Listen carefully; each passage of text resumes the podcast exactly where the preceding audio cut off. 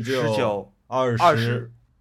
OK，嗯，欢迎我们的熊猫回到上海，继续做，继续参加我们的 Fishes Wishes。大家这个假期过得好吗？开心吗？哎、你知道人家给你的，人家给你的第一个问题就是，熊熊老师，成都的房子看的怎么样了？那个我觉得就是打打嘴炮吧，就是还是挺贵的。当然了，可能相比上海的房价并没有那么的贵，是吧？但是动不动也什么八十万、一百万，我觉得 对我来说还是挺挺童话的。啊，不便宜了吧？就比起上海还是便宜，但我记得好像也要四五万一平了。没有四五万一平，一两一两万一平，哦，一两万一平，是不是你觉得听下来觉得是便宜的，对不对？是便宜的，要看什么地段了。肯定不是春熙路那边、嗯还是挺。好的位置。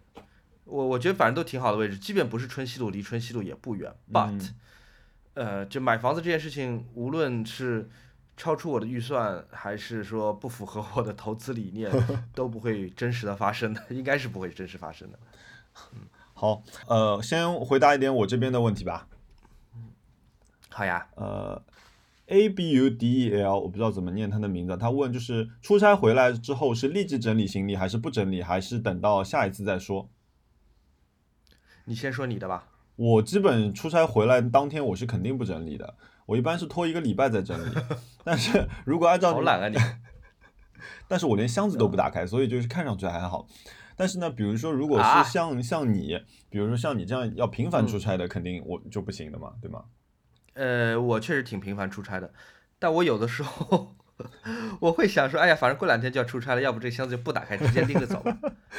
就是，比方说里面脏的衣服、脏的袜子嗯也没拿出来，太懒了。我就觉得啊算了算了，反正加在一起也没多重，啊就拎走吧。呃，然后就到那里再去去杭。州、去北京，也不洗，就是就明其实明明可以拿出来扔到脏衣篮里面去 啊，但是我就是有一种神秘的力量阻止我做这件事情。就我也知道把脏衣服、把杭州的脏衣服带到北京去这件事情不合理，but 就是我的手脚就像鬼压床一样就被捆住，就是我做不了这件事情，我就是不想打开。我只要确保说，哦，三脚架在里面，相机在里面，电池和充电器在里面，和一些应该要拿出来洗的衣服在里面，好，我直接拎着走你。是不是上升摩羯座啊？呃，我好像上升下降左右都是白羊，我就我完全白羊。好的，呃，狮子喝酸奶说，不如回忆一下大学时期印象最深刻的一次消费体验。诶，其中有一个故事我在前几期节目讲过，就是我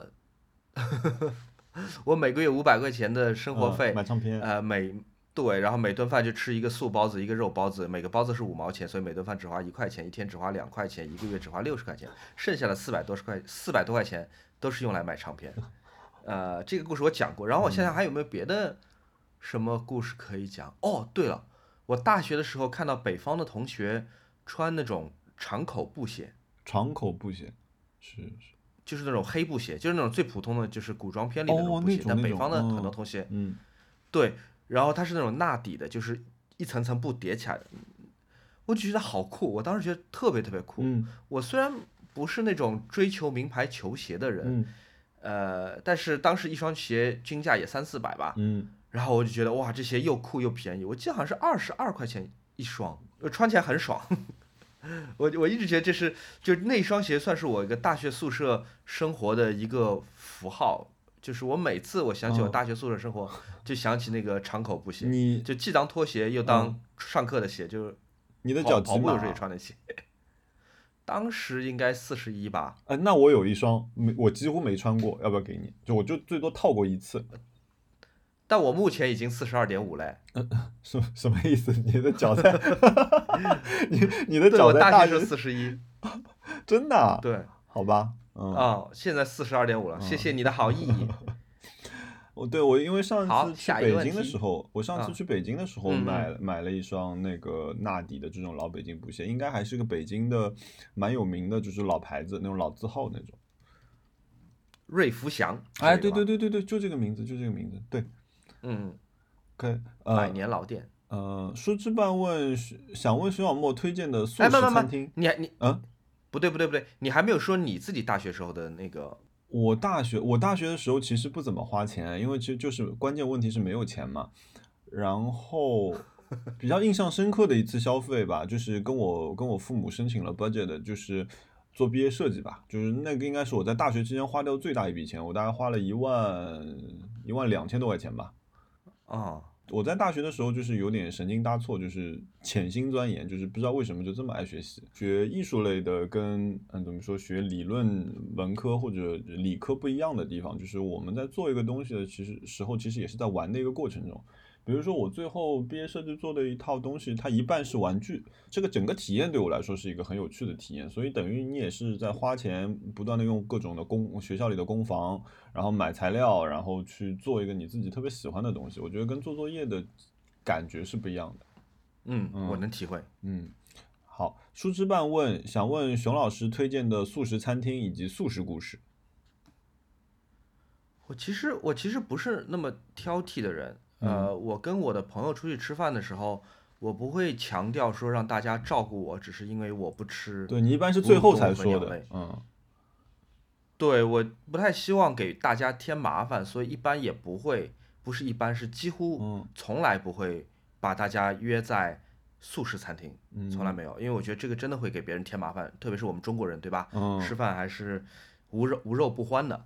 那就是从来没去过，我唯一去过一次素食餐厅，倒不是因为我是吃素，嗯，只是有朋友请，是一家很贵的米其林两星的一个素食餐厅，叫是叫雍福会吗？哦，雍福会，嗯，对，应该是的，嗯，对对对，哎呀，吃了之后狂拉肚子，这好像是我最近一次去素全素食餐厅的经验，嗯啊，几几乎不会去，不好意思，没有没法给你建议。那你没有去过那个呃龙华素斋？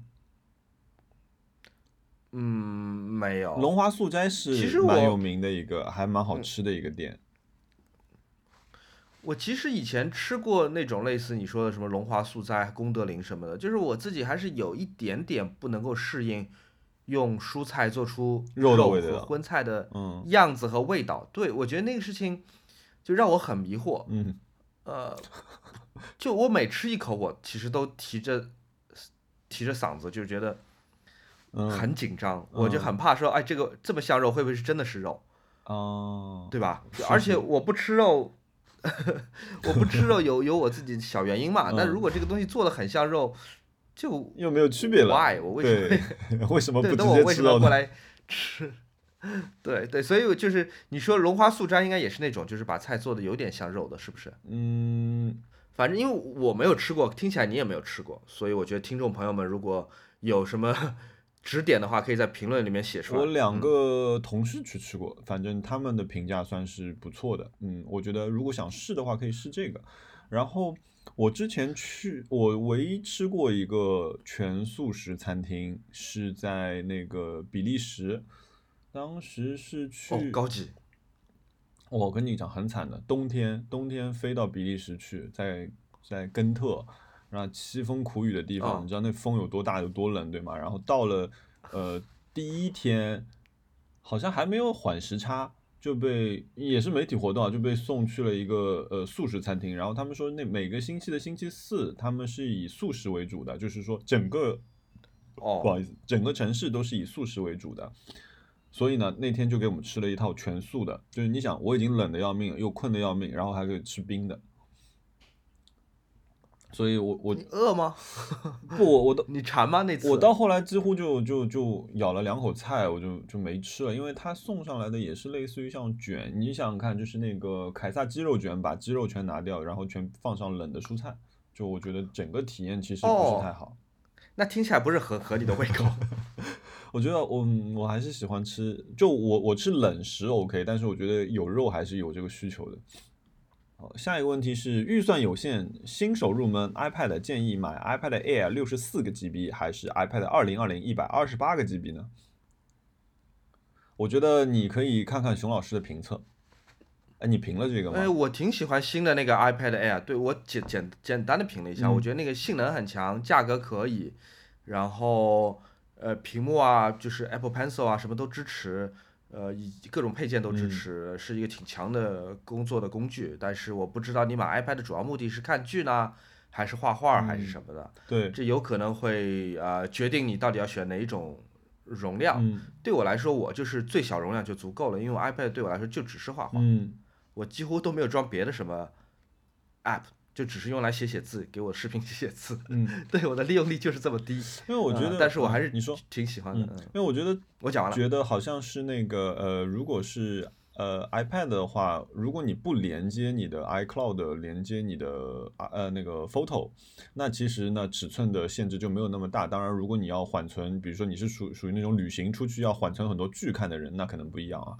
呃，如果只是画画的话，其实是我觉得小尺寸已经小小容量已经是够了的，因为那个我的 iPad 打开，其实你会看到大部分都是被照片占掉的容量。啊，是啊？嗯，但是我的 iPad 现在还在文森特的手上。文森特太惨了，提到文森特我都闻者落泪。我跟你讲，我真的太惨了，丢了个 iPad，丢了笔，我真的是。哎，我我真的我那天忘记提醒他了，因为我之前帮朋友买 iPad 的时候发生了同样的问题，但是呢，就是呃真的啊 iPad 是在我这边，因为那个包装它两个是包在一起，算是呃确实是一个不错的一个包装设计啊，又结实又省地方，但是呢。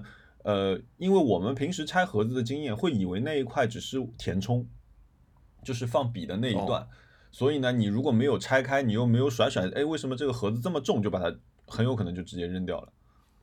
嗯，哎呀，想到文森特，我就觉得心都心都要化了，觉得 他不应该 遭到这样，他不他不 deserve 这样的命运。对啊，所以我说，所以我就把我的 iPad 给他了，然后用到他让他用到他的那台新的 iPad 的盗版，嗯。呃，虎平方问，呃，哦，问我的，有两位朋友问我说，问我现在开的是什么车，有没有想过下一辆换什么？我现在开的是一个 M 二系的一个一个性能版，然后下一辆想换什么车、啊？你为什么要？嗯，你你你为什么就不肯讲宝马那两个字？所有人都知道是宝马，但是你就是不肯讲。哎，。没有没有刻意去害羞是不是？没有没有刻意回避，因为宝马宝马也不贵嘛就是就没有刻意回避啊宝马这个，因为讲习惯了，就是因嗯为只有嗯。BMW 是按照数字来分系的嘛，所以习惯性的就是说哦二系三系你就知道是什么车了。下一辆想换，我的梦想之车嘛是奥迪的 RS 六，但是我觉得一辆一百四十万的车，我也不知道猴年马月能换。嗯、哇，一百四十万的车可以在成都买房了。对对 对，但那那是我我非常喜欢的一辆梦中之车，嗯。然后嗯还问了一个，Dream big。经历了一连串的车辆问题之后，莫会换车吗？我觉得呃，短期啊，那长期肯定是会换车的，短期是不会，因为我很喜欢我现在这辆车子。我那天去修车的时候，我就心里想说，好，我再也不开车了，我要把车子卖掉，我以后只坐地铁上下班。然后就是，然后那个 4S 店的呃维修经理打电话给我说啊，他说童先生，你那个车好了，你什么时候来拿？然后坐进车里，哇，开心。所以我觉得我应该是不会把车卖掉。我觉得，我觉得你还是车不要卖掉比较好。我觉得宝马是非常适合坐在里面哭的一辆车，变成奥迪就怪怪的。呃，It's Sam Martin，呃，他问假期看了什么电影？你有看什么电影哈哈哈？我我本来想留留到我刚才那个就是买的值这个单元给大家推荐。那我们要不要就到后面来讲？呃没没没，我先先讲吧，哦先讲吧。既然问到了，就是 我的是花了三在冤枉的。块钱在腾讯，嗯，对我花了三块钱在腾讯点播了呃《唐顿庄园》电影版。唐顿庄园的电视剧我是一秒都没有看过，一秒都没有看过，所以里面什么人物关系啊、故事背景、哪一个年代，我全部不知道。嗯，但我纯粹就是想，哎，大家都看过《唐顿庄园》，但我没有看过，那我不能把所有的剧都看一遍吧？那我就看一下电影，哇的天哪，太好看了！是不是？是不是？这 可能是我整，对我整个九月花的最值的三块钱，太好看了，就是，而且那个剧真的真的有传染性，真的真的有毒，就是，看完之后开始讲讲话都变得怪怪的，就是 讲话突然声音全到集中到了喉喉咙这边，对吧？就对，然后就是你会说一些很绕的话，就到底为什么我会发生这种变化？嗯，That's what I'm intent to find out 就我脑，我现在脑海里面自己跟自己说话就是这种。嗯然后唐顿庄园还教我一件事情，包括英国人以前教会我的，嗯就是当你能说 yes 的时候，绝对不说 yes。比方说，对我就我就 like a cup of tea，你可以说 yes。嗯你现但你看《唐顿庄园》，你就会说 lovely。嗯，Would you like a cup of coffee, please？嗯，lovely。好好用，那我就感觉自己好像变成那就一下优雅了起来，对吗？在跟姐妹喝茶，坐在乡下乡下大房子里面，真的我好做作，真的好做作。而且就是就是它里面就讲话，它选词，就是如果大家看的是双语版本的字幕的话，其实大家会发现它里面选词选的真的是好高级，都就明明有更简单的词，对，都不会用的，就 important 不会用 important，会用 crucial，significant。总而言之，不用 important。这个其实就是为什么我特别害怕跟英国人开会的原因。就跟美国人、跟欧洲其他地方的欧洲人开会，你就是大家怎么直白怎么讲，你知道吗？英国人跟你开会就喜欢这么干，跟你绕过来绕过去。嗯，下次下次英国人跟你开会说好了，我们开始翻到第五页了，lovely 说 lovely。嗯，啊，那那那，That's what I'm intended to do。你说，那你还会准备去看就是唐顿其他的吗？就是追那个八八季。我我现在我现在还挺想就是把 有八季啊！天哪，这么多！唐顿是八季还是？呃，不一定有那么多，你可以看一下。但是我觉得肯定是多于五季。唐顿是那种属于我看了困困了起来又再看，就是觉得舞美太美了，然后讲话太美了，就是它特别像个童话故事吧？我觉得，虽然虽然就是拍的是真人啊，而且。我记得最后二小姐结婚的时候，还是订婚的时候，是去了那个 The Ritz，然后我刚好还去过，有幸住过那家酒店，就是突然感觉时间穿越了，就还蛮有趣的。呃，如果刚才所讲，因为我没有看过《唐顿庄园》，所以整个过程当中，因为这个电影肯定是拍给看过剧的人看的嘛，对吧？你需要五分钟科普就可以看。对我的故事其实是大概能看懂，但是我只是搞不清楚谁谁是大小姐，谁是二小姐。然后那爱尔兰人的老婆去哪了？好像是死了，对吧？嗯嗯嗯，爱尔兰的老婆死了，然后大小姐是黑头发，二小姐是金头发。对，嗯，最主要是因为我看《唐顿庄园》就真的是就随随便便点进去就觉得好吧，抱着试试看的心情扫码支付了三块钱。但是就最惊讶的部分，我是不知道的，嗯，我是不知道哈利波特的麦克教授是在里面演老太太的。哦，惊呆了！就他出来说：“哎，这个不是，这个不是，这个不是，这不是，这不是，不是不是那个那个那个那个谁谁谁麦克教授惊呆了，而且他在里面真超命，太对，两个老太太吵架可是真的太好笑了。对，然后刚才我说的麦格教授，就哈利波特的那个麦格教授，对我来说只是第一波惊喜。嗯，然后第二波惊喜，我的天哪，乌姆里奇出来了！我的天乌姆里奇也是哈利波特吗？我没看过哈利波特。对。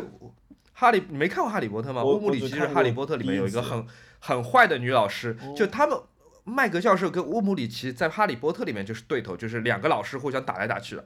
然后在在唐顿庄园里面，他们竟然亲吻，我的妈，就是贴面里亲吻，然后互相说一些非常刻薄的话。我天！哦，就是那个跟他一起聊天的老太太是吧？对，就是那个女王的那个呃王后的随从，然后是他们家的。呃，表表侄女，对，然后他拒绝，他拒绝把他继承的 Brompton 的地产交给交给呃这一家，这叫 Crawford 吧，就交给 Crawford 的这一家，然后要传给他的女佣，但这个女佣事实上是他的女儿。啊，对，你先有印象我有印象，我有印象。对，那个那个那个就是乌姆里奇，乌姆里奇演的真的是太好了。乌姆里奇后来好像是，哎，是不是成为了？在那个邓布利多死了之后，乌姆里奇好像成为邓布利多的，不是成为了那个霍格沃兹的校长，就是个坏校长，坏坏坏坏。需要场外求助。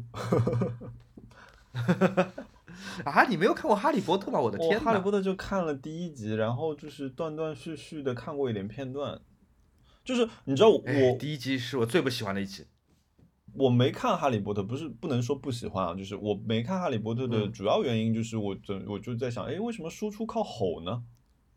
你知道就是那种，就是魔法对轰的时候，就是特别他们最后魔法对拼的时候，就是看谁吼的厉害。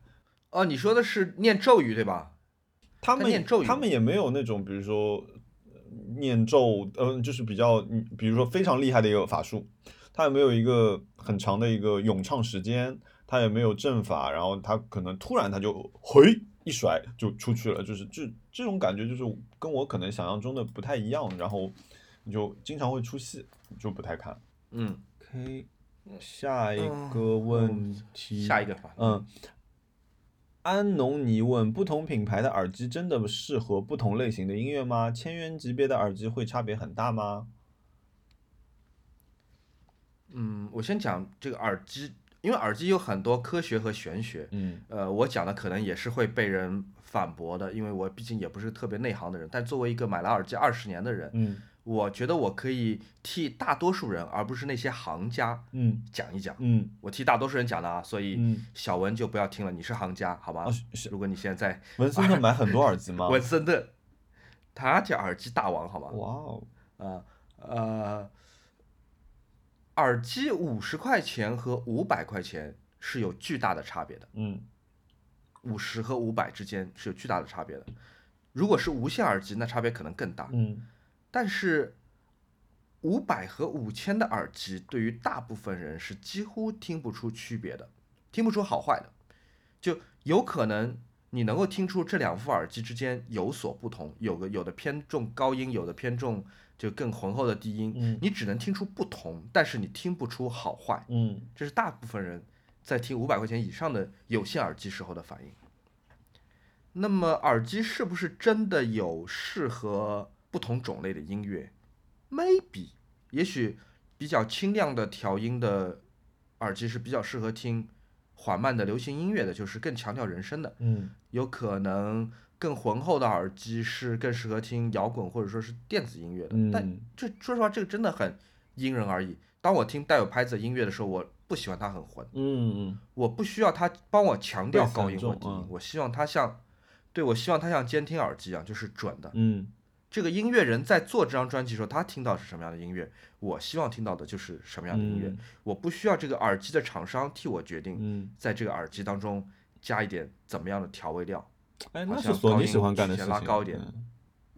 索尼是真的挺喜欢，但索尼有个好处在于它不是那种猛下佐料，嗯。索尼是调的很甜，嗯嗯，很甜的意思就是说，大部分人听一耳朵都会觉得哦，哦，好听，嗯音质很好嗯其实很有可能并不是因为音质很好，只是你喜欢这个索尼这个甜味。嗯嗯，这也是为什么像索尼这些日系厂商，包括索尼、先锋，呃，还有那个松下 Technics 嗯这些耳机，都是大家觉得第一次买、第一次听，觉得听感都是不错的。反而一些美国耳机，比方说 Grado、歌德什么的，大家会觉得可能第一次听会有一些硬或者怎么样啊，这是有可能的。那还有一个问题就是我们不能避免的，就是现在很多朋友们买耳机，它是作为装饰品的一种，对吧？嗯，是，你同意吧？嗯是，就如果它不是 AirPods Pro，那我希望它更有个性一点。那它的音质好或者坏，可能就没有那么必要。我觉得这也也完完全 OK 的，完全 OK 的。嗯呃，对，但是你要知道，就是五百块钱以下的耳机，有可能呃不一定会取悦一个对音乐有追求的人。哇，现在五百块嗯钱以下耳机，我我不知道有什么了，嗯，几乎没有了。我觉得挺挺有意思的这一点，就是在我小时候，我是一个买耳机的人，也就是意味着我比我周围的所有人更愿意花钱在耳机这件事情上面。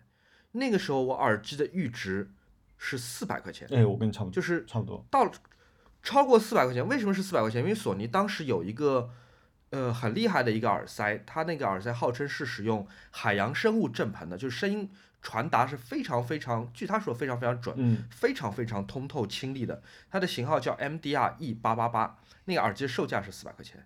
哦，当时我们还在猜什么叫做什么叫做海洋生物振盆，对啊就是这个耳机里面振盆是由海洋生物做的。后来想，哦，弄不好是玻璃海苔做的，玻璃海苔剪一圈放在里面震动，那就是海洋海洋生物振盆啊。Anyway，我讲回来，当 AirPods 出现在市场上的时候，我觉得 AirPods 和 AirPods Pro 是提高了一整代人对于耳塞，特别是无线耳塞的这个价格阈值的。我们本来觉得说，哦我不是行家，我只要需要一副上班通勤时候听的耳机，三百块、五百块都可以，对吧？突然之间，AirPods 卖九百九十九、一千二百九十九，现在是一千九百九十九，嗯就而且周围所有人都在用。你知道有个很夸张的事实吗？如果 AirPods 从苹果里面单独割开来，就把 AirPods 这个部分单独成立一个公司，就叫 AirPods dot AirPods 嗯点 Inc、嗯 AirPods 有限公司。单独 AirPods 这家公司可以冲进就是财富全球财富五百强，嗯非常夸张，嗯，非常夸张的。AirPods 真的让苹果赚了非常非常多的钱，同时它为什么能赚钱，是在于它一步一步一步让所有人觉得说，哦，耳机可能真的要买一千块钱的，耳机可能真的要买一千三百块钱的，或者降噪耳机真的要买一千九百九十九的。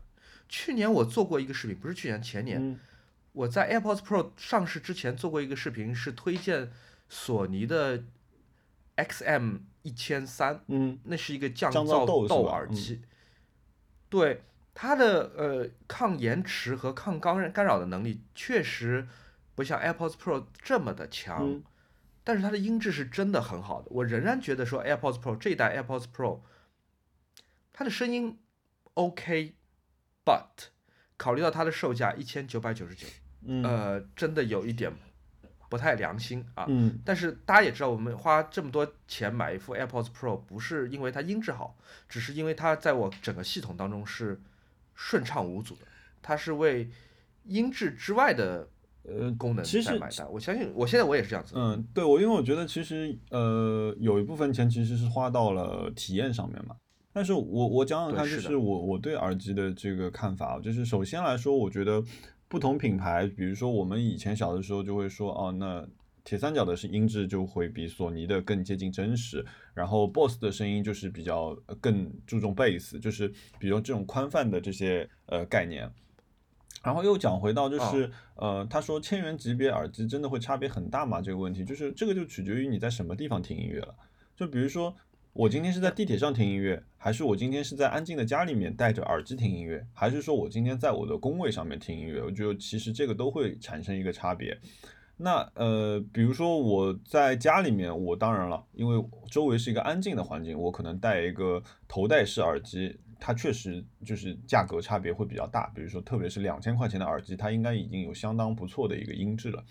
哦，就你刚刚说到那个呃，小时候买耳机的阈值嘛，我记得我耳机一直是我一笔很大的开销，因为我耳朵长得比较奇特，嗯，所以我是戴不进那种普通耳机的。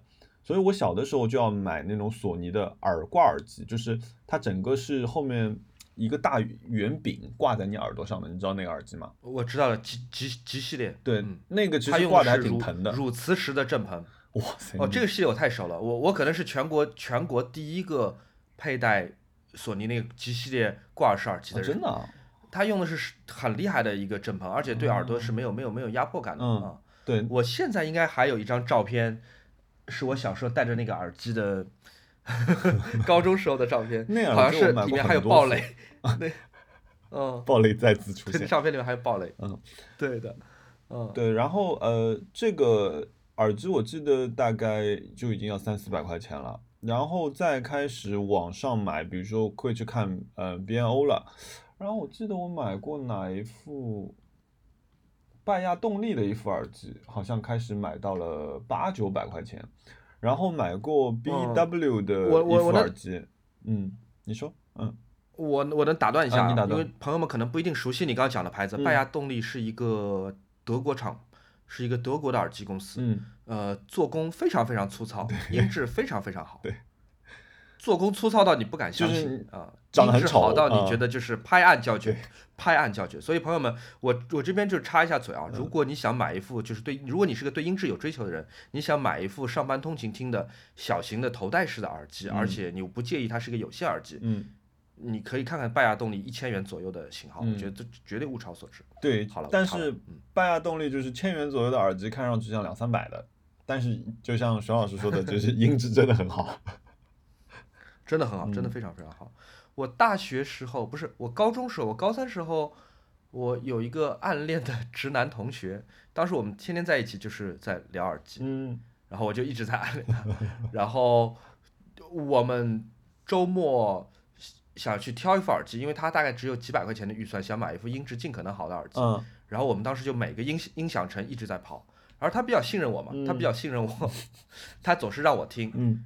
我我总是每一每一副都说不好啊，因为可以多逛我下周末又又 对下周末我又可以跟他出去玩儿，然后最后我们买的是拜亚动力的。哦，OK，对 对，哎，然后哦，我继继续讲，我也忘记我刚刚讲到哪儿，就是嗯，所以我觉得就是，嗯，首先来说你，你在什么环境下面听这个耳机，我觉得差别是很大的。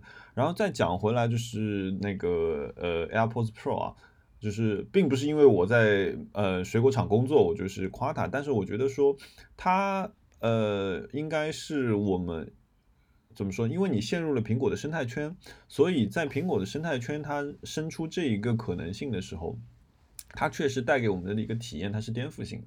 也就是说，你在之前你是没有机会做感受到这个体验的。也就是你把耳机戴上去之后，它自动连上了，你在电脑上点一下之后，它就换了。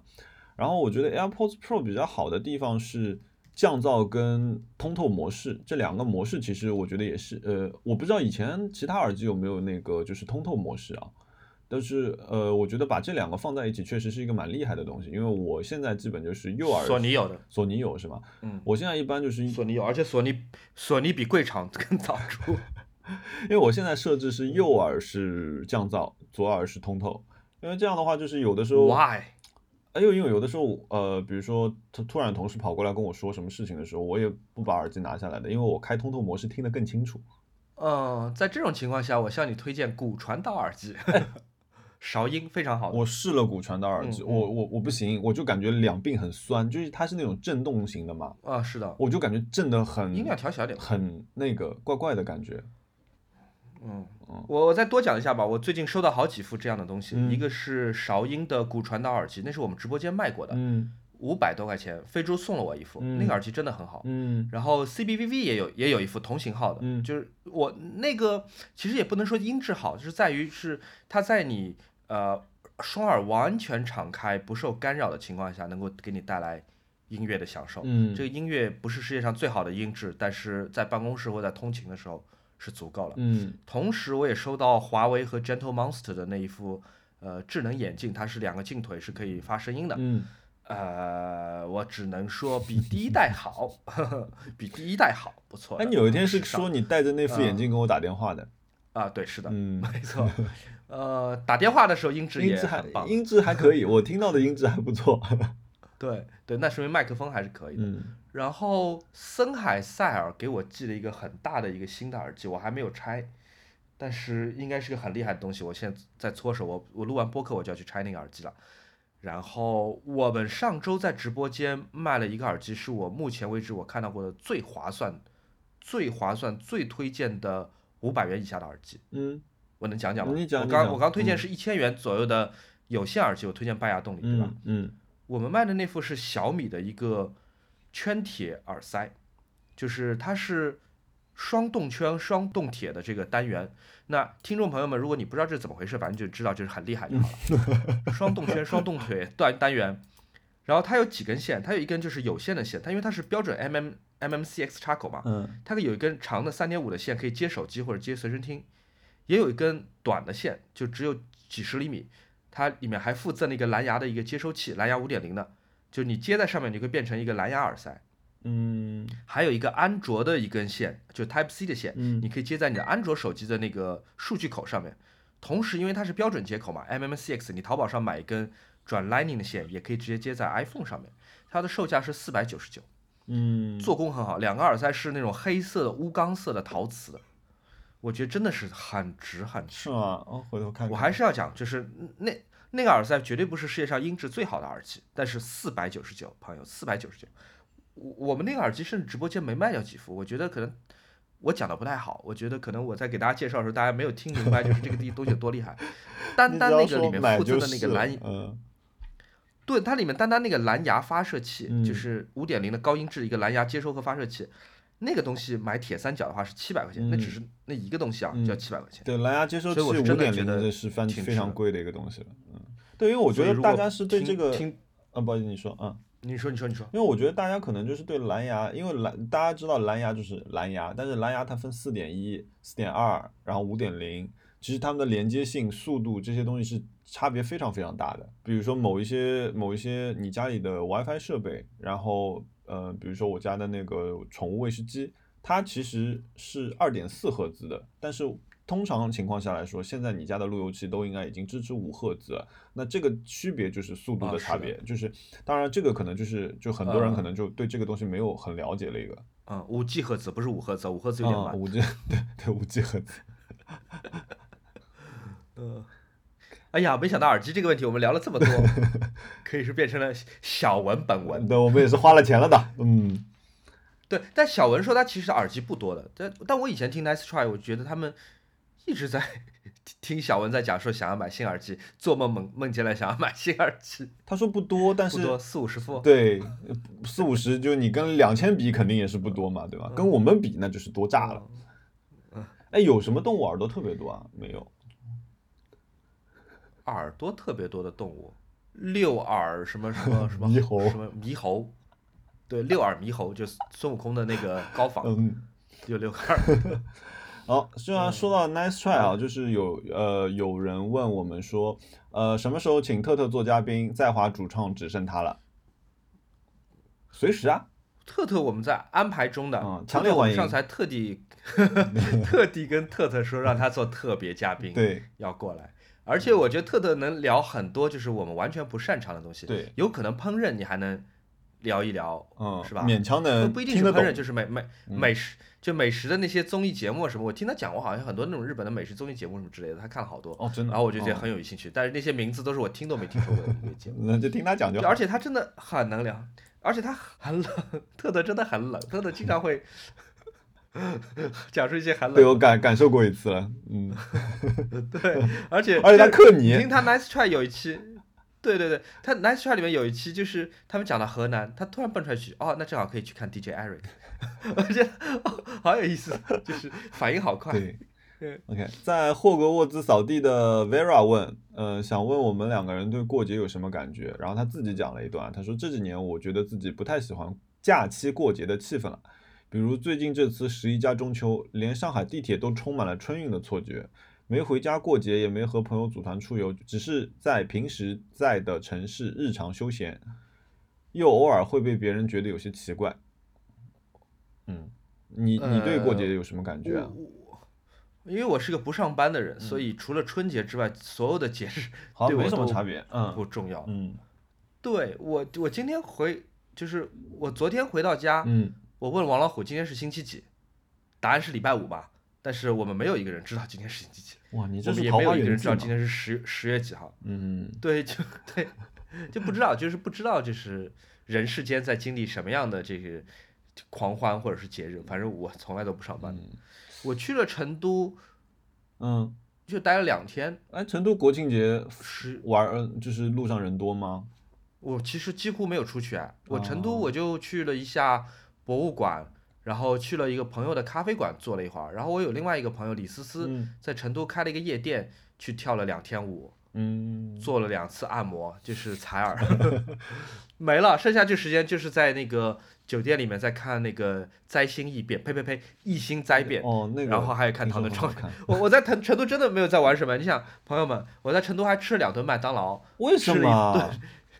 为什么在成都吃麦当劳啊？不是，就一个人吃饭很麻烦嘛，就一个人吃饭，你不知道坐进去占别人一个座位，但你又点不了很多。我告诉你我在成都吃什么，确嗯实吃了一些当地特色的小吃，我点了外卖叫到酒店的，嗯，就是甜水面哎，什么冰粉什么的。软呢？软没去啊？除此，他他回广东了嘛，回家里去了。哦我我吃了一次麦当劳，然后后来有朋友告诉我说，成都的麦当劳是有辣椒粉的，可以拌在番茄酱里蘸薯条，特别好吃。然后我就去吃了第二顿麦当劳，然后我去吃了十七家，十七家那个我发了微博，我表扬了，就是 是鳗鱼饭在在成都是给一大碗辣椒酱的，我惊呆了。而且我拌在鳗鱼上面吃的时候，发现哎，真的很好吃。呃，这也是我本周一个觉得花特别值的一个钱，这个我待会儿给你图，我觉得去成都，我就是呃特别好。来不及吃，就是嗯只恨顿数太少。那他路边什么东西因为我很多东西不吃嘛，哦，对对对，但我因为很多东西不吃嘛，对对吧？对不起对不起，嗯，对。抄手我也吃不了，然后嗯。什么各种有灶哨子的面我也吃不了，所以嗯呃，去去火锅一个人我也吃不了火，不能点火锅嘛，也不能点川菜嘛，就什么哎点不了，就羊肉汤你也不能。我知道很好吃，但是嗯。哎，对我也不可能不能啊，羊肉汤也是成都四川的吗？嗯，简阳羊肉汤，我天呐，哎，我我就不讲这个多啊好吧，吃了。好吧，然后我还去吃了一顿墨西哥菜，在成都，很好吃，真的很好吃。你在成都分别吃了日餐、墨西哥餐和美国餐。那家那个，因为我是去了成都第二人民医院取报告嘛，我嗯就在医院附近吃了一个叫做 Good Good 的一个墨西哥菜，嗯点了一份菠菜蘑菇馅儿的奶酪 quesadilla，就是那种呃馅饼，有点像就是把两个披萨面对面贴在一起的嗯哦。Ques- quesadilla。然后我吃了两个虾仁的 taco，taco 嗯。就是那种玉米饼嗯。卷饼，嗯，然后再加一瓶啤酒，一共只花了反正七八十块钱吧。哇。我，觉得真的真的很好吃，因为同样的同样的墨西哥菜，我上一次吃墨西哥菜是在曼谷吃，在曼谷以素以低物价闻名的这么一个城市，在曼谷吃都要快人民币一百多，嗯，那所以我觉得还是蛮值的。它有辣椒酱吗？有有很好的辣椒酱，就是超市里没有卖的那哎，种但是是哦，是墨西哥辣椒酱，不是成都辣椒酱。呃不是不是，这次是 是真的是墨西哥辣椒酱了。对过节，我对过节没什么感觉，我就觉得就是自己开心就好了。你想怎么过，其实不用太在意别人怎么看的，对吧？我说你这个问题像是没有回答一样，是不是啊？像是大道理没有回答。但我相信这是你的本意啦，你继续说下去吧。前天的晚上，我从卢浦大桥一直走到了呃外滩，哦，约会，哎，我们可以在节目里面讲你在约会吗？可可以吗？朋友们，听众朋友们，呃，我们的我们的其中一位主播摩尔在不能说恋爱吧，我觉得应该目前是不是处于一个约会的一个状态对我？碰到了一个很有趣的人，对，呃，对，这位美丽的女孩好像也是我们的听众，是不是？你确认过吗？不，她是你的粉丝，但她三号也是我的粉丝，也是我以前的客户，嗯 somehow，哦，原来如此，OK，嗯啊，嗯大家那个，呃，我要考虑一下，我这段要不要剪进去。呃，对我我得说，那是一个非常非常愉悦的一个一个过程吧，因为聊的内容都是自己啊喜欢的一个内容。然后，呃，后来我们走到快外滩的时候，就开始感觉到有人多了。可能过节对我唯一的，他好像又又给你一个机会，让你知道这个城市哪里现在是没有人的，就是哪里是比较清静的，你就可以去那个地方。就我觉得也挺开心的。嗯，OK，下一个问题是这个问题，桂纶纽他问：胶片拍摄，胶片重要还是相机重要？我想说的是，你想拍什么比较重要？你觉得呢？嗯，但如果我一定要就是细致的来回答这个问题，呃，肯定是胶片重要。胶片对于画面的影响远大于相机本身。嗯超过相机如果是胶片相机的话，嗯对相机的机身对胶片对画面是没有任何影响的，这是 请注意这点。就我只是讲画质啊，嗯功能不讲，我只嗯讲画质。胶片相机的机身对于画质没有还还还是有一点的，还是有一点的。就比如说不同品牌的虚焦怎么有可能稍微有一点不一样。不，我说机身嘛，我不哦讲镜头嘛，我只讲机身。嗯，嗯，对嗯，机机身完全没差别。对，对，买个好的镜头，买一个好的胶卷机身，嗯呃，基本功能是好的就可以了，就是闭门到一千分之一秒，嗯速度是准的，嗯然后用起来你顺手，嗯。不容易坏就好了。嗯，然后呃，洒家比尔问怎么空出怎么空出工作以外的时间来做播客这件事情。我们是怎么做到的呢？我我们一直拖更哎，我们没我们没有资格回答这个问题。But 比起来隔壁台，但是我们上一期量很足，对对，哎，很多朋友们说说我们上一期那个是有史以来最好笑的一期，在我在主播差点要哭出来的一期节目，被大家评为了有史以来最好笑既。然大家开心，那也是好的嘛。对对，很多人点评说徐浩波在这一期里面显得非常没心没肺。呃，那哎那期那期小宇宙上留言也很多。对的，是的。嗯 OK，那，对，看来有时候我们还是要分享一些自己这种比较真实的生活体验。很惨的生活，对对。怎么空出工作以外的时间？呃，就是我我觉得大家一定都会有那种时间嘛，就是你回到家，然后你觉得很累，然后你就想躺下来，或者你就开始刷抖音了。一抖音很厉害的，抖音刷一个小时就过去了。就我觉得都会有这种时候的。但是呢，比如说，比如说我跟呃熊老师录这个播客啊，我觉得也不是恭维啊，我觉得就是说，呃，其实我们在最早以前录这个播客的时候，我就有一个担心，就是你那个时候跟我说要做这个播客的时候，我就有个担心是什么呢？呃，怎么办？跟不上怎么办？就是首先你看的东西这么多，第二个你的反应又非常快，啊对吗？就我就想说，哎呀，万一他聊到这个东西我跟不上怎么办？就这真的是这个是一个很很真实的一个体验啊。然后，但是我后来就觉得说，哎，我每一个星期或者两个星期，我跟你打这样一个电话，打呃，比如说或者见面，我们聊一个小时，其实对我来说是我可以学很多东西的。就是说我可能是属于那种我自己主动表达没有那么强，就是我可能自己，如果你问我，呃，如果不是别人问我问题，你要我介绍一个东西，我可能两三句话就讲完了。但是比如说，如果我们只有一个话题能够聊起来的话，我觉得，哎，这个还是蛮有趣的，因为你聊才可以聊出来更多的东西嘛。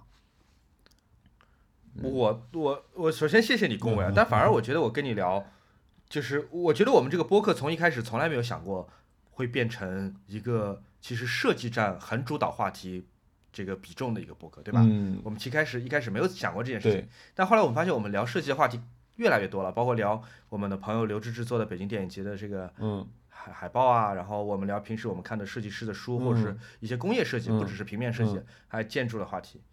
对，而且我觉得你讲好多东西我是没有听过。好了好了，又变嗯成那个互相吹捧了。But 我想讲就是，嗯呃，有的时候你大家夸我，我是这个就很羞愧的啦，就是对，嗯，没有没有，这个大家都看到啊。对，然后你说到设计这件事情，我这次很对不起，就是那个就是另呃就是刘志志的朋那个合伙人啊，弥合，就是他们有一个举一个嗯例子的那个电台嘛。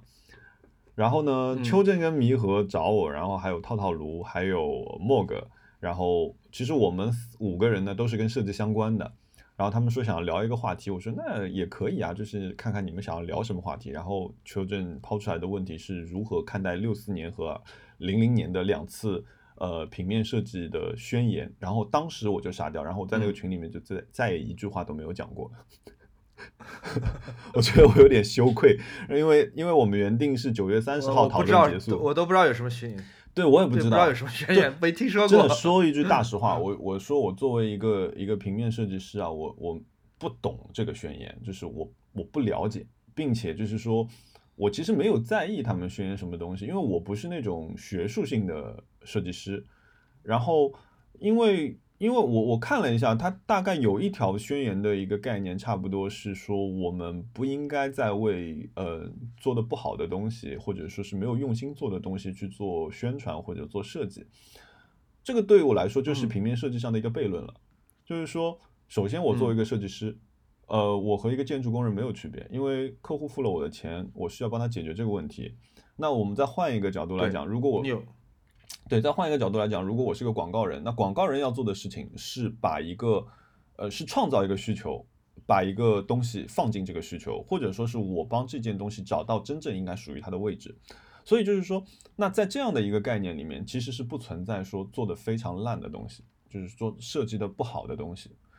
再回过来讲，那作为一个设计师，呃，我觉得很大程度上我们做的事情是在帮客户解决问题。你不可以说拿了钱，你已经接下了这个项目，然后又去反过来讲这句话，我觉得是不合适的。因为对于我来说，如果我觉得这个项目是不合适的，我没有那么大兴趣的，我会在一开始就结束这件事情。我觉得，所以我私底下的这一段感受，我是跟跟邱正有单独说过的，就是我觉得我我说我很有可能我会说出来的观点跟你们完全都是相反的。我我觉得平面设计如果要你要强调它的一个社会性的话，那就变成艺术家对社会的一个责任感了。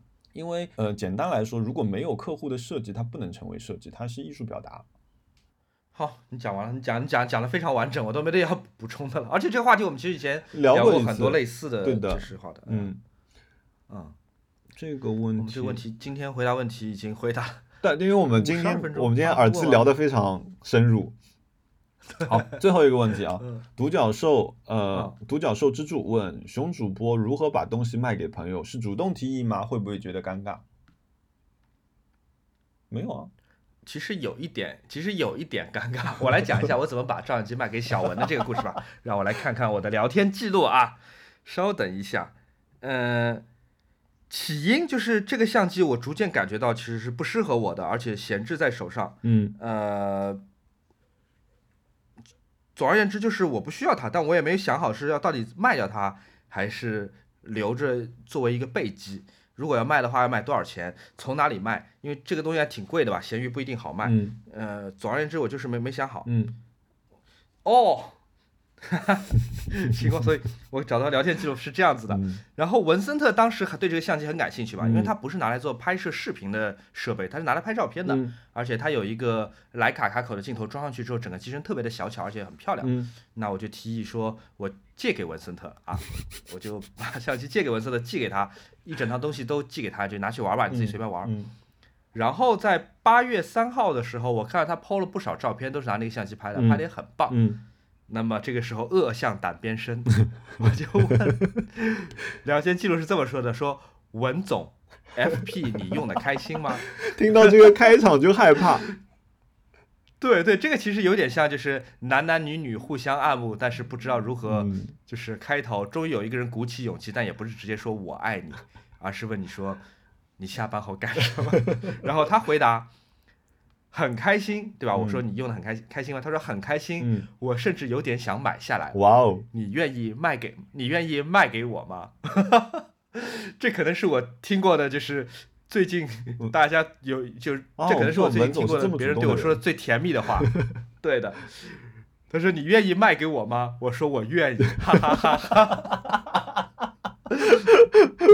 对对，然后他让我支付宝开了一个价，我想卖给朋友也不知道怎么开价。说实话，真的不好不知道怎么开价。我去闲鱼搜了一圈，我在闲鱼搜到一个最便宜的卖机身的人，然后再减掉五百块钱哎，我差不多也是卖给了文森特。嗯对的，我差不多也是这样把我的椅子卖了。然后。对，是这样子。你你我我觉得你过两天你可以问问文森特，就是 文森特 iPad 你用的 还开心吗？没有，我帮他订好了，在路上，因为 iPad 现在就是没现货嘛，我帮他订好了，哦因为要等一哦阵子。是吗嗯，那你可以问问他，文森特，你的 Apple Pencil 用的开心吗？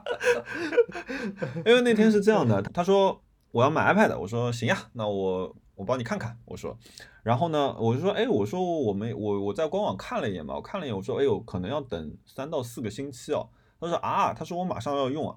根本我想说，哎，客户到了嘴边怎么能放掉呢？然后就说，哎，我说我把我的 iPad 借给你吧。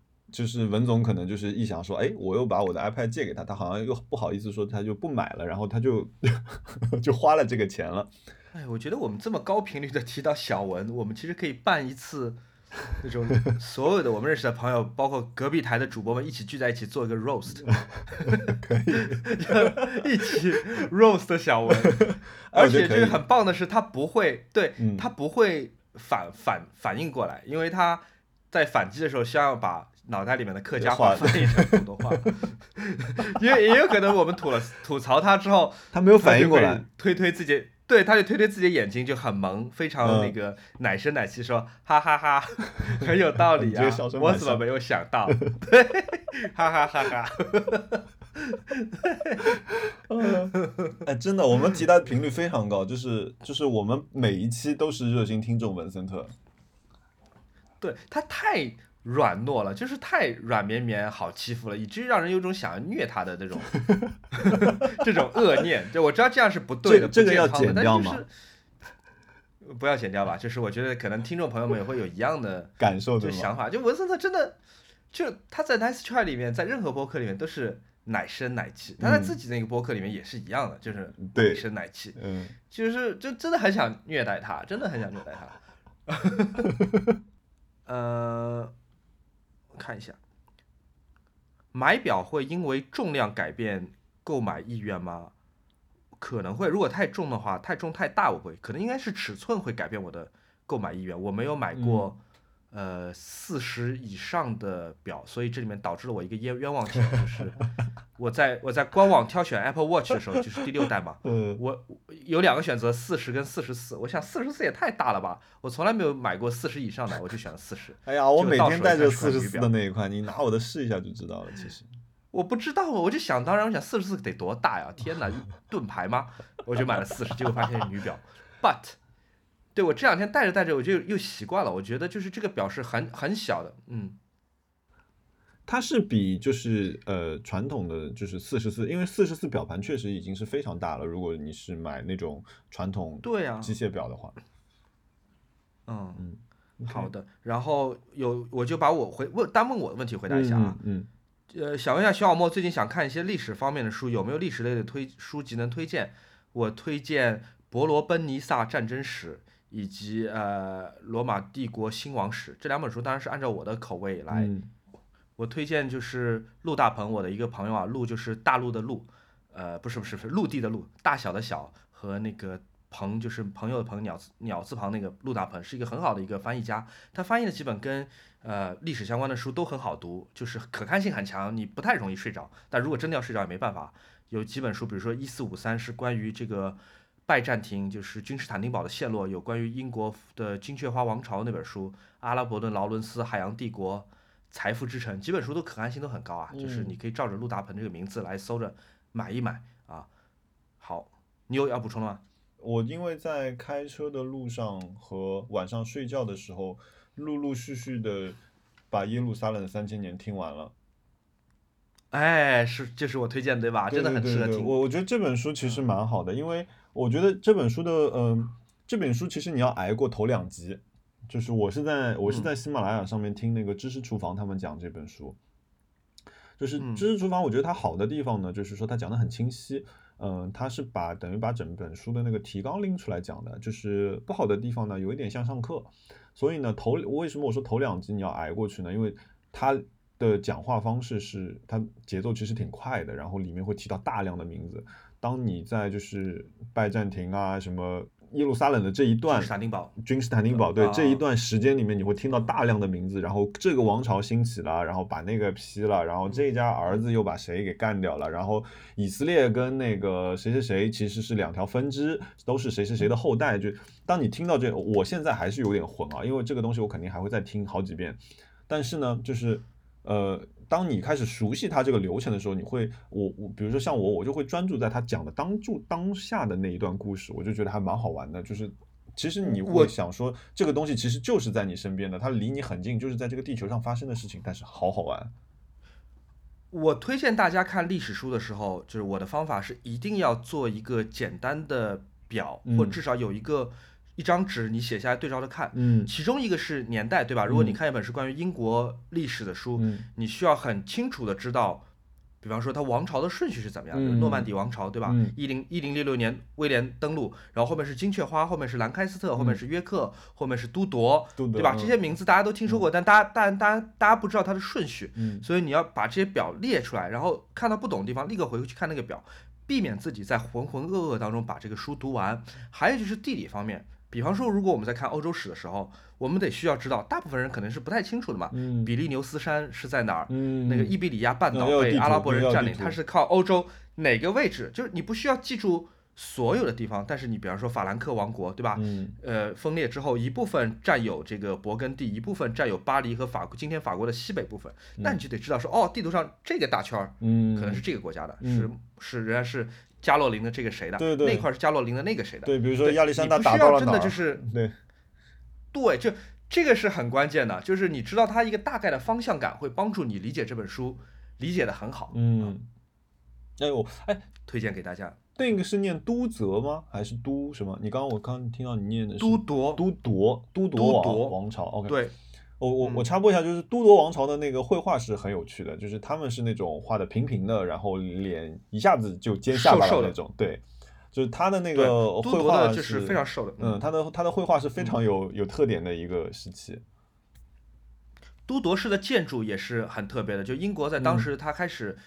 发展出跟欧洲大陆不太一样的建筑风格，就在此之前，诺曼底时代的古建筑其实是跟法国诺曼底地区或者那布列塔尼地区是很像的嘛，就是它的由泥灰。搭的墙，但是它的木质结构的骨骼是露在外面的，所以你能看到说一个白墙上面有个两个 X 型的叉，就是木头的结构，这是诺曼底式的房子。然后二楼经常凸出来一块什么的，就是而且歪歪扭扭的。我们在呃英吉利海峡两岸能看到很多诺曼底式的房子。但是到都铎时代的时候，英国已经开始能造非常宏伟的民宅啊，嗯就是非常朝上生长攒尖的，就是他把哥特式和一种英国本土的风格结合在一起来。哎，你知道？伦敦有一个蛮厉害的百货公司叫 Liberty 嘛？啊，Liberty 啊，自由。嗯 Liberty 它就是一个低都铎时代的建筑，木结构的，对吧哦？每一层都是木头地板的，嗯，对，然后在外面看起来，在建筑每一个窗户都是向上窜的，嗯但它又不是一个哥特式建筑，对，那就是个都铎式建筑啊。哦，但它就是完全木结构的非常酷分间是小小的那种。对对嗯，其实空间是不太宽敞的。嗯，哦，Liberty 原来是这个哦，那个那个百货还挺好的，就是额外说一句，如果开放了那家店还挺好买的。啊，还有你知道劳力士有一个比较便宜的一个副牌叫 Tudor 吗？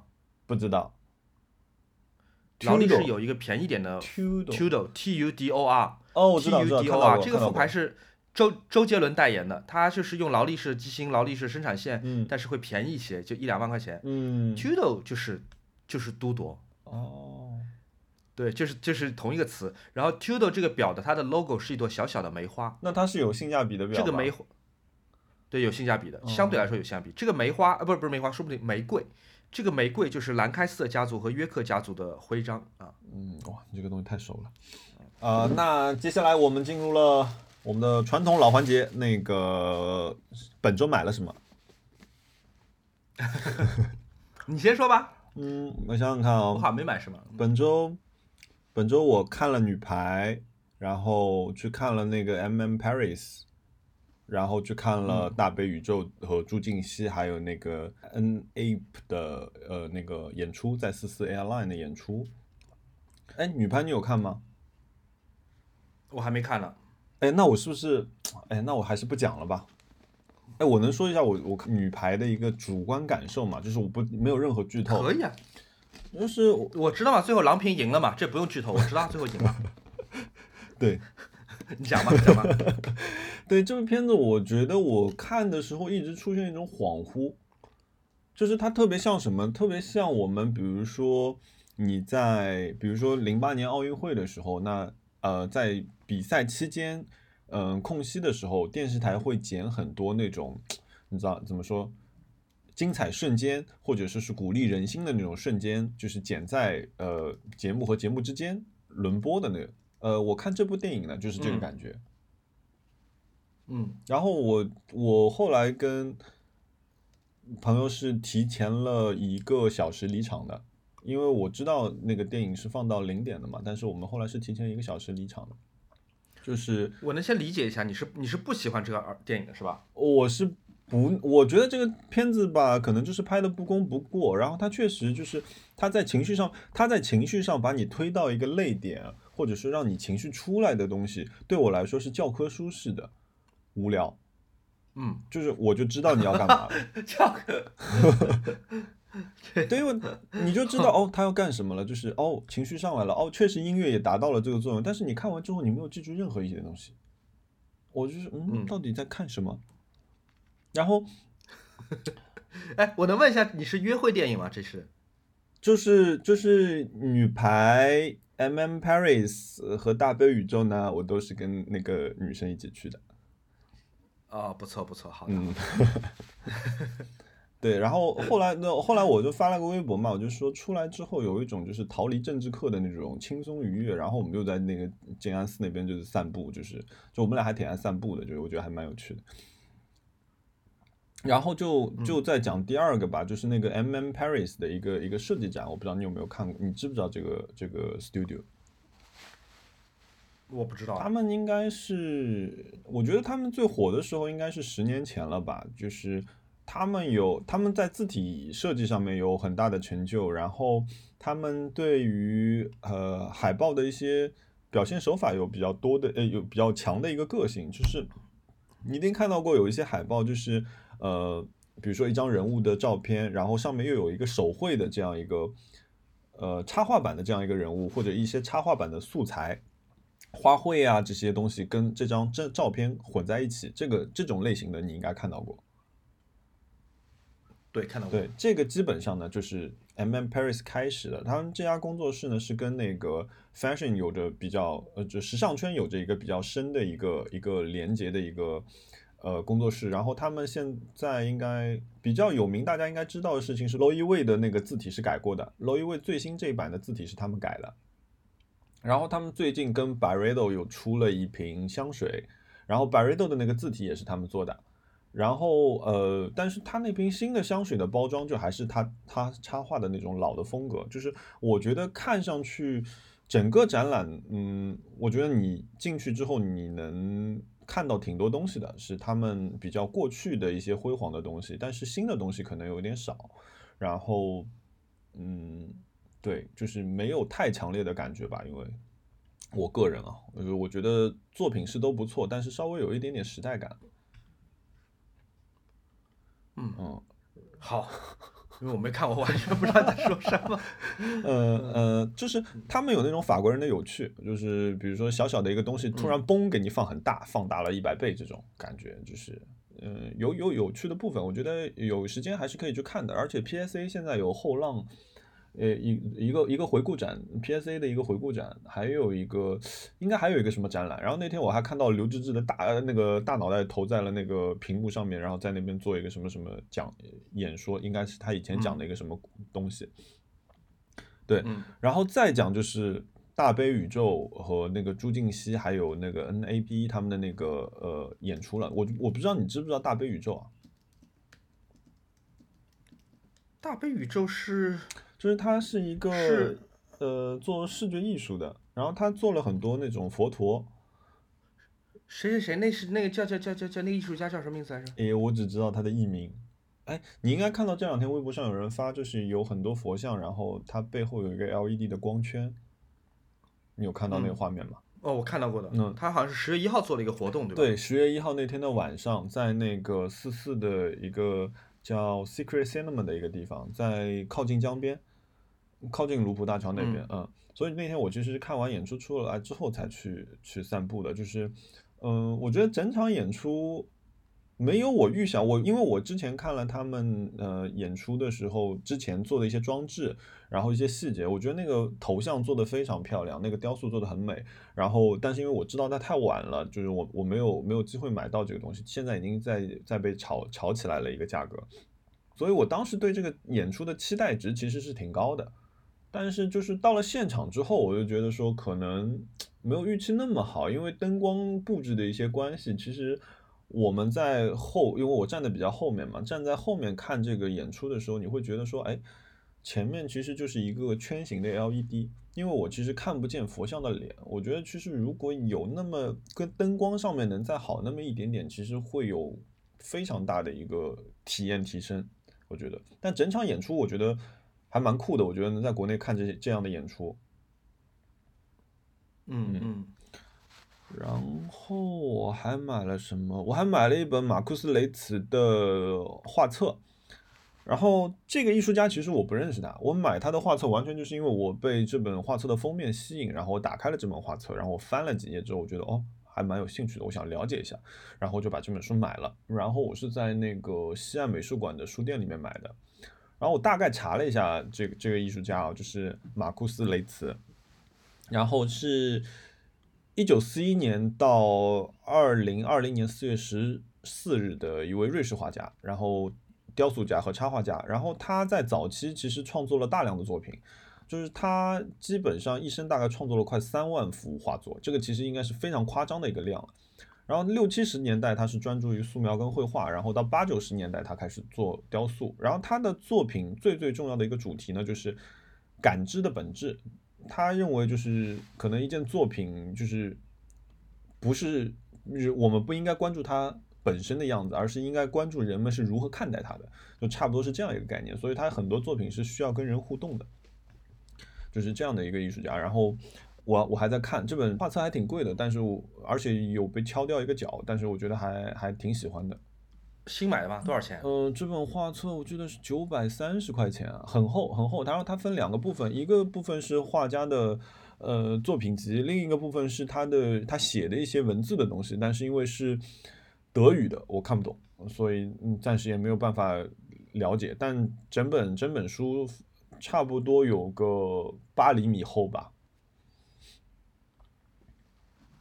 嗯，好，你最近好像还是买了不少东西的嘛？对，我还还有，然后还有，我还买了一本，还是书吗？还是本书，我还买了一本书，叫那个是一个小的杂志社，叫 Shoplifter，我买它的零九七，这是一个什么书呢？就是我有个同事去看了那个 ABC 书展，然后呃，那我没去嘛，因为我我又怕人多的地方，我就没去。然后他回来之后，那那那天晚上他正好来我家玩，大包小包背着就来了，然后我们就另外几个设计师同事就一起就是阅览了他买的那些书，然后我们就挑了这一本，我说哎这本不错，这本内容主要就是插画师，然后。他用了一个比较聪明的印刷的办法，就是你知道 CMYK 这种印刷的方式里面，就是几个固定的颜色嘛，对吗？这个印刷里面，它应该是把红色替换成了荧光红，然后再应该替换了一个橙色，所以它整本书颜色印出来非常的艳丽，就甚至可以说是有一点 risographic 印出来那种艳丽感。然后它整本书就是差不多每一个艺术家两页，每一个艺术家两页，呃，这样子翻。然后里面有挺多我我喜欢也是因为里面有挺多我在 ins 上面关注的插画师，然后都在这本书里面有，然后他也不会标名字，然后呃，我觉得作为一个就是有的时候想画东西，或者说我们想想做一些内容需要找插画师的时候，我觉得作为一本参考蛮好的。这本书我挺推荐的，但是这本书现在挺难买的，呃。我后来是找那个小鹏袁小鹏，就 Sandpaper 的袁小鹏帮我，呃，在他们书店买的这本书。然后小鹏跟我说，他们应该近期会会再进一些吧，因为他说这本书还卖的挺好的。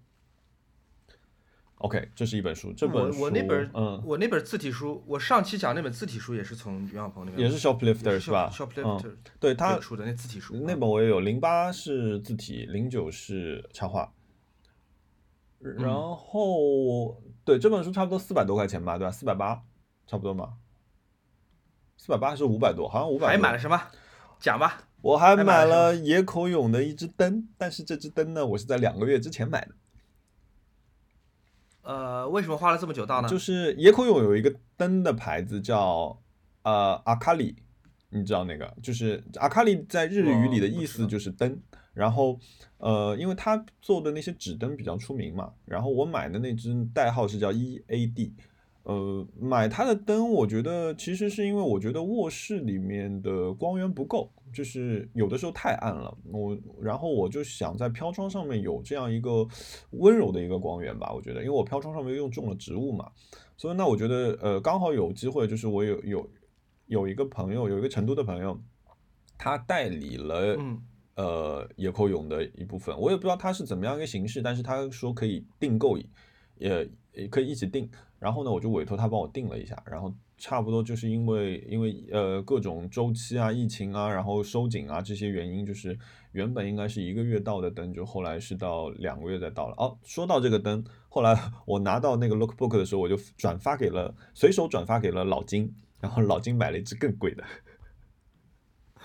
是吗？买是吗？老金买了他非常标志性的一个灯，就是是呃一个有棱角的，我那个是圆圆的嘛，他那个是有棱角的一个落地灯，上面有三个黑色圆点的，那是非野口用很标志的一只灯。那 我觉得我我我我有两样事情是呃。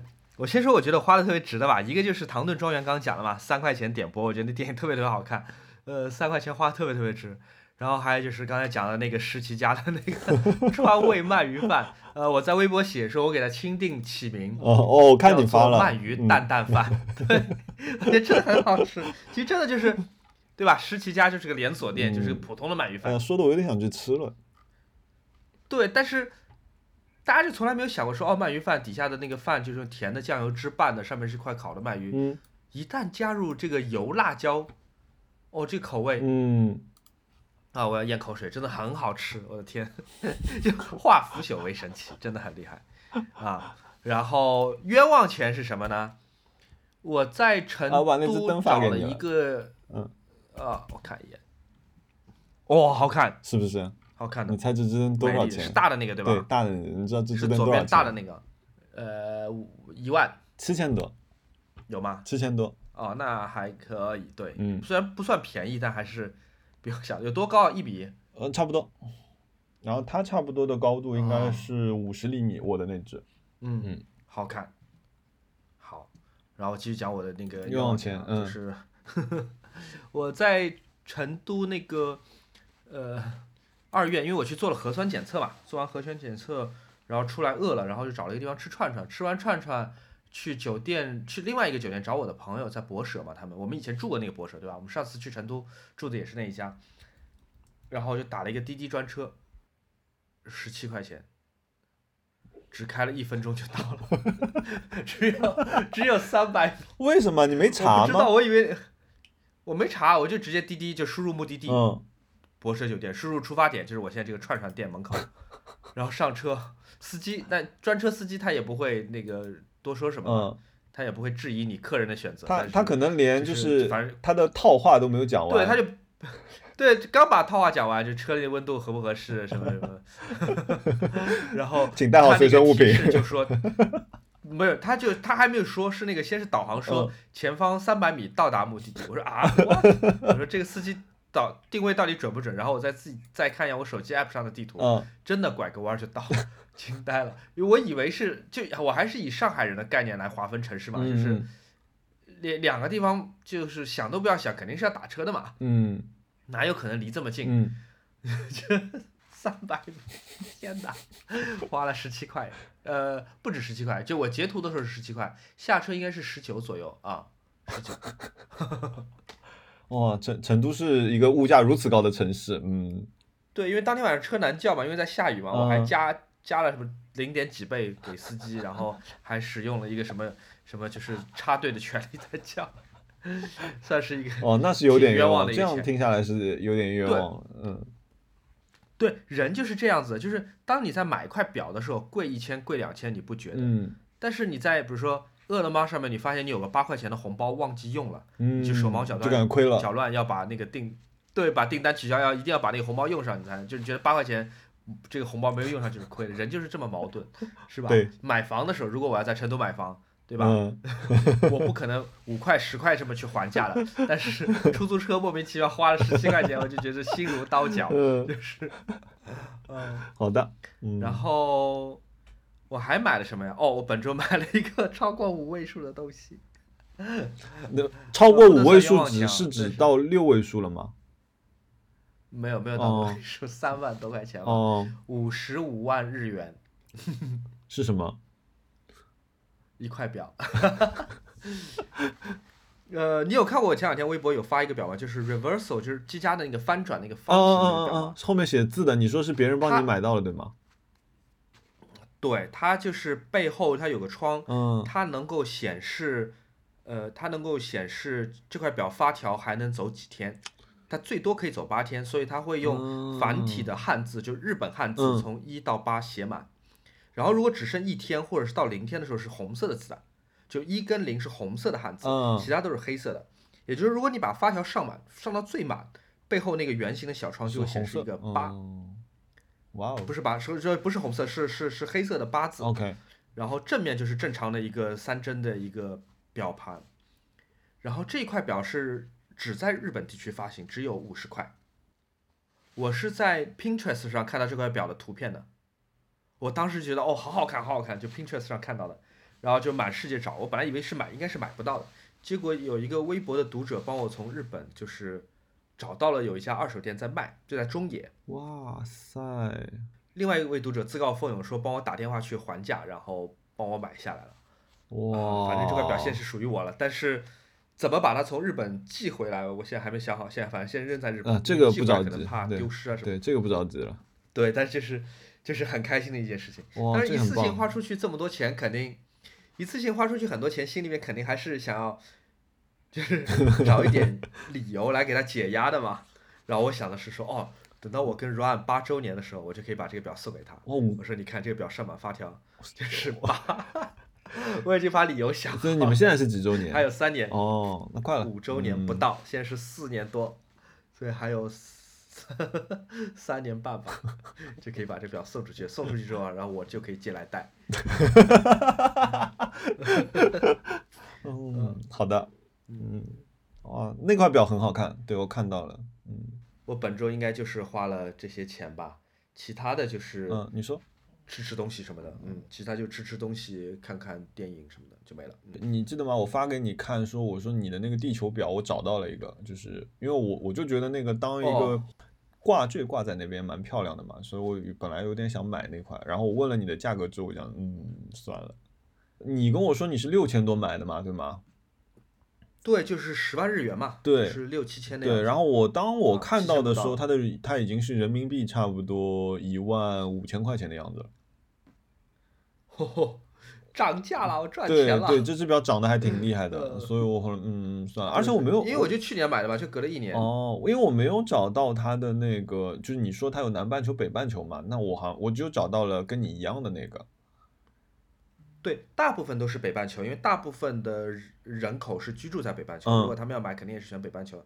南半球也有，南半球反正型号比较少嘛。哦，然后它还出过二代，我给你看的是一代，一代我认为是最好看的。嗯二代呢，就是在表圈上面画了一圈，就一半黑一半白，来指示地球现在哪一半进入到黑夜，哪一半在白天呢？哦，那还是有功能我觉得那个功能蛮嗯有意思的嗯，对，功能是蛮有意思的，但是那个设计莫名其妙就是变得很像 G Shock，我就觉得不好看，因为它是刷了漆的嘛，不哦是太原来的颜色。嗯，是原来比较好看，就是你那个就它刚好是有那种年代感，但是设计感又很很强的一个一个状态，对就是对就跟就是意大利八十年代那种宇宙，呃就是怎么说，就太空太空时代很未来主义。对对对对对对，戴在手上一整个地球 鼓鼓起在你的手腕上面，然后再旋转，那肯定是就是很抓人眼球的嘛对，很满足虚荣心的。但是我我已经开始持续关注了，就是看看会不会突然有一天，嗯，啊，可能会突然间冒出来。我觉得你看看日本雅虎拍卖吧，雅虎可能还没有炒起来。我就是在那边看的。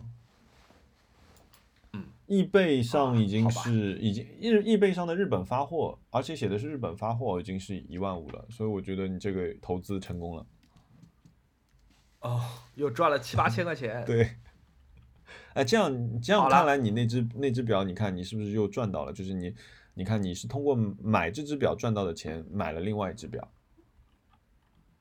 呃，也没有，没有完完全全赚到另外一只表的钱。哦，对了，嗯刚才还有一个听众在那个评论区在问问题嘛，嗯说嗯说我这块表，这这块翻转表，嗯，说积家翻转表是不是我买过的最贵的表？不是，就是第一，我有两块积家翻转表，我不止一块，另外一块更贵，呃，那块是也是个限定版，你上次嗯我们节目里有说过，你有一块价值十八万的表呀，对吗？那个是我买过的最贵表，就是呃，对，那个是一个苹果高仿表，对吧？对，啊，然后我还有几块也是十万以上的表，嗯呃，但是因为每年都在涨，所以我不觉得算是买奢侈品，就是我觉得这个钱我迟早有一天会变本加厉赚回来的。其他几块表都在涨，对的，然后还有好多就是几万块钱的表，我买了好多。嗯那以前有钱的时候买的，现在不怎么买了。有有，大大部分都是跟我感兴趣的故事有关的。比方说，我有一九五七年欧米茄 Speedmaster 复刻那一块表是能够，那呃就是那个系列是人类第一块带上月球的表嘛。嗯然后我还有那个超霸，那不是，我还有那个宝珀的空军司令，这个上次我们也讲过，因为那个也是个很复古复古的表。嗯，那块也挺，然后我那值不菲。对，然后我还有那个积家的另外一块那个 reversal 翻转表，是因为它是红色的盘面，嗯背后我刻了同样是红色的利物浦球队的队徽，因为我是利物浦的球迷，嗯所以多多少少都有各种各样的就是原因让我买它们，就不只是因为它们是奢侈品，而是它们可能背后有一个故事。那嗯同样的，可能 以后卖掉也不会亏。嗯，独一性。嗯，好的，那许愿吧啊，来吧，让我们来许愿吧。那我们这周是真的大家都没买什么东西，对吧？我，我买的东西还少啊，你买了一个灯，我买了两本 不是你几本，几本书嘛？对啊，两本书，两本书，一只灯，一个灯嗯。哦，我还买了瓶酒，对，我还买了瓶酒，贵府的葡萄酒，是贵吗 听上去应，该是贵的。是是五百五百多少？五应该就是差不多五百五十块钱左右吧。哦，那对我来说就是蛮贵的。哦，那那瓶酒挺贵的，但因为那瓶酒我是我是喝过的，我是知道是是一瓶很好喝的一个酒。因为贵府它的本身的一个酿造流程就会更复杂一点嘛，所以就是就我想说还是买一瓶喝喝。嗯，这瓶酒我下一次可以介绍，等等到了之后我会好好介绍一下这瓶酒。好呀，嗯，好呀。那许愿，许愿我不敢许愿，因为我一许这又是十万多。不是因为我这个月会花好多钱出去，我这个月要交房租了，嗯，然后下个月要交工作室的房租，就连续两个月都是要交三个月的房租。哇，然后呃，我从上个月开始，我雇佣了一个朋友来作为我的助理和 Ryan 的助理，就公用的一个助理嗯啊、也也要花一笔每个月都要给别人工钱嘛。这对我来说，人生第一次就是用自己的钱来呃雇佣同事嗯来帮忙参与工作。啊，也是压力很大，就走上了成功的企业家的道路。不是不是，我很怕那个，就第一不能给别人很很多学习的机会，或者嗯说是不能给别人持久的工资上涨的这个机会。但现在考虑这事情太早了，现在才刚刚一个月。他来应该也就是为了跟你学学嘛，因为跟跟你在一起看的东西也不一样嘛。他来应该也是知道的呃希。望如此吧，嗯希望不会，希望不会让小朋友失望。嗯然后，因为我这个月要拍 Sonos 的一个 Soundbar 的一个评测，哦，就那个产品，我就等它看上市了。呢。呃，对我看 YouTube 讲的非常好，因为美国已经上市了嘛。嗯，然后为了评测那一个 soundbar，我我要买一个电视机，你可以来我家评测啊，呃那个我我要买那个 soundbar。是吗？嗯，然后可能又会花掉，哇，花个买个电视得多少钱？买个电视现在都得五位数吧，是吧？那那那看你买哪？家的你要买买索尼的啊？对，索尼那就没底了，小米的那个六十五寸的 OLED 都要一万三呢。那是 OLED 类啊。虽然大家的嗯，那是 OLED 对，但大家都说很值很值，是吗嗯哦 OLED 真的好吗？我我用的还是索尼，我 OLED 就是更黑嘛，黑更黑嘛。OK，嗯，哎，索尼那个 soundbar 你觉得怎么样嘛？索尼那个 soundbar 注意有的呀，注意用的就是那个，就我们之前的那期嘉宾哦对，那个真的很也哎挺好，聊的就是我这个。体验下来很好。对吧，但是但 Sonos 好像是有独门科技，嗯，索尼的那个它的功能，比如说它可以作为蓝牙音箱来使用，但蓝牙音箱我不需要这个东西。那其实也是你跟你买 AirPods Pro 的原因是一样的，就是你希望组成一个系统。对对对对对，就是这样的话，因为我一个手机或者我在我在任何地方我都可以操控操作，就对我来说要方便很多。好吧，那我还有什么要许？我许愿还没讲啊。嗯，我想要，我想要一顶帽子，就是那种，首先它得好看，而且 最好能把我头发露出来，你明白吗？就是，就头上是一个圈儿，哦但是前面有个那个棒球帽的帽檐，但好像没有一家品牌做这样的帽子的设计，只有那种。啊，那不是以前的那种网球帽吗？我小时候戴的那种网球帽，它网球球帽它都是蜿蜒的嘛。嗯，对我想要它看起来像是一个五瓣帽，哦，五瓣帽，嗯，平檐的五瓣帽，但是呢，上面是露出来的，哎，也许我让 Ryan 从 OG 里面分个支线传帮送帽子，你对，帮你帮你做一下吧。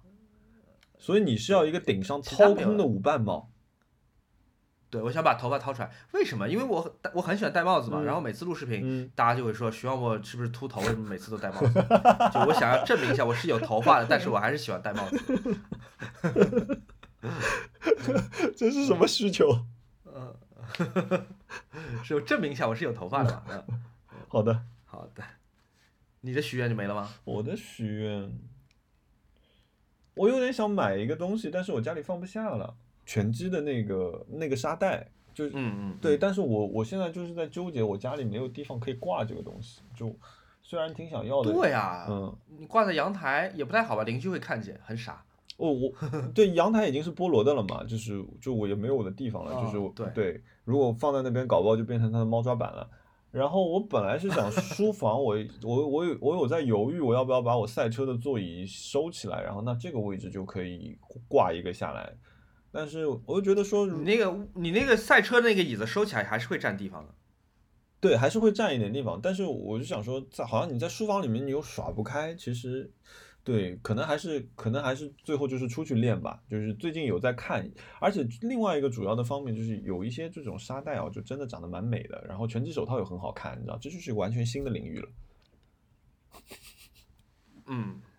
嗯，嗯，啊，很很物理的，很物理的那个许愿暂时没有，因为最近就是比较忙比较累，所以就是好像物欲方面有点降，就是我觉得可能我过了一忙了一阵子之后，就可能要要爆发了，因为按照我的习惯，我肯定要买东西。期待啦，看看你会买什么。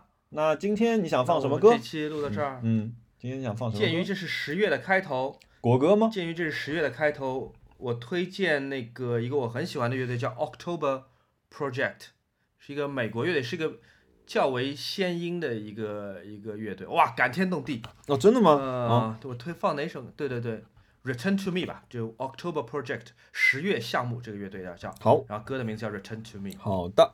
好，那谢谢大家谢谢你收听到这里。好，谢啊谢。过了好一点的节日啊，嗯，回头见，拜拜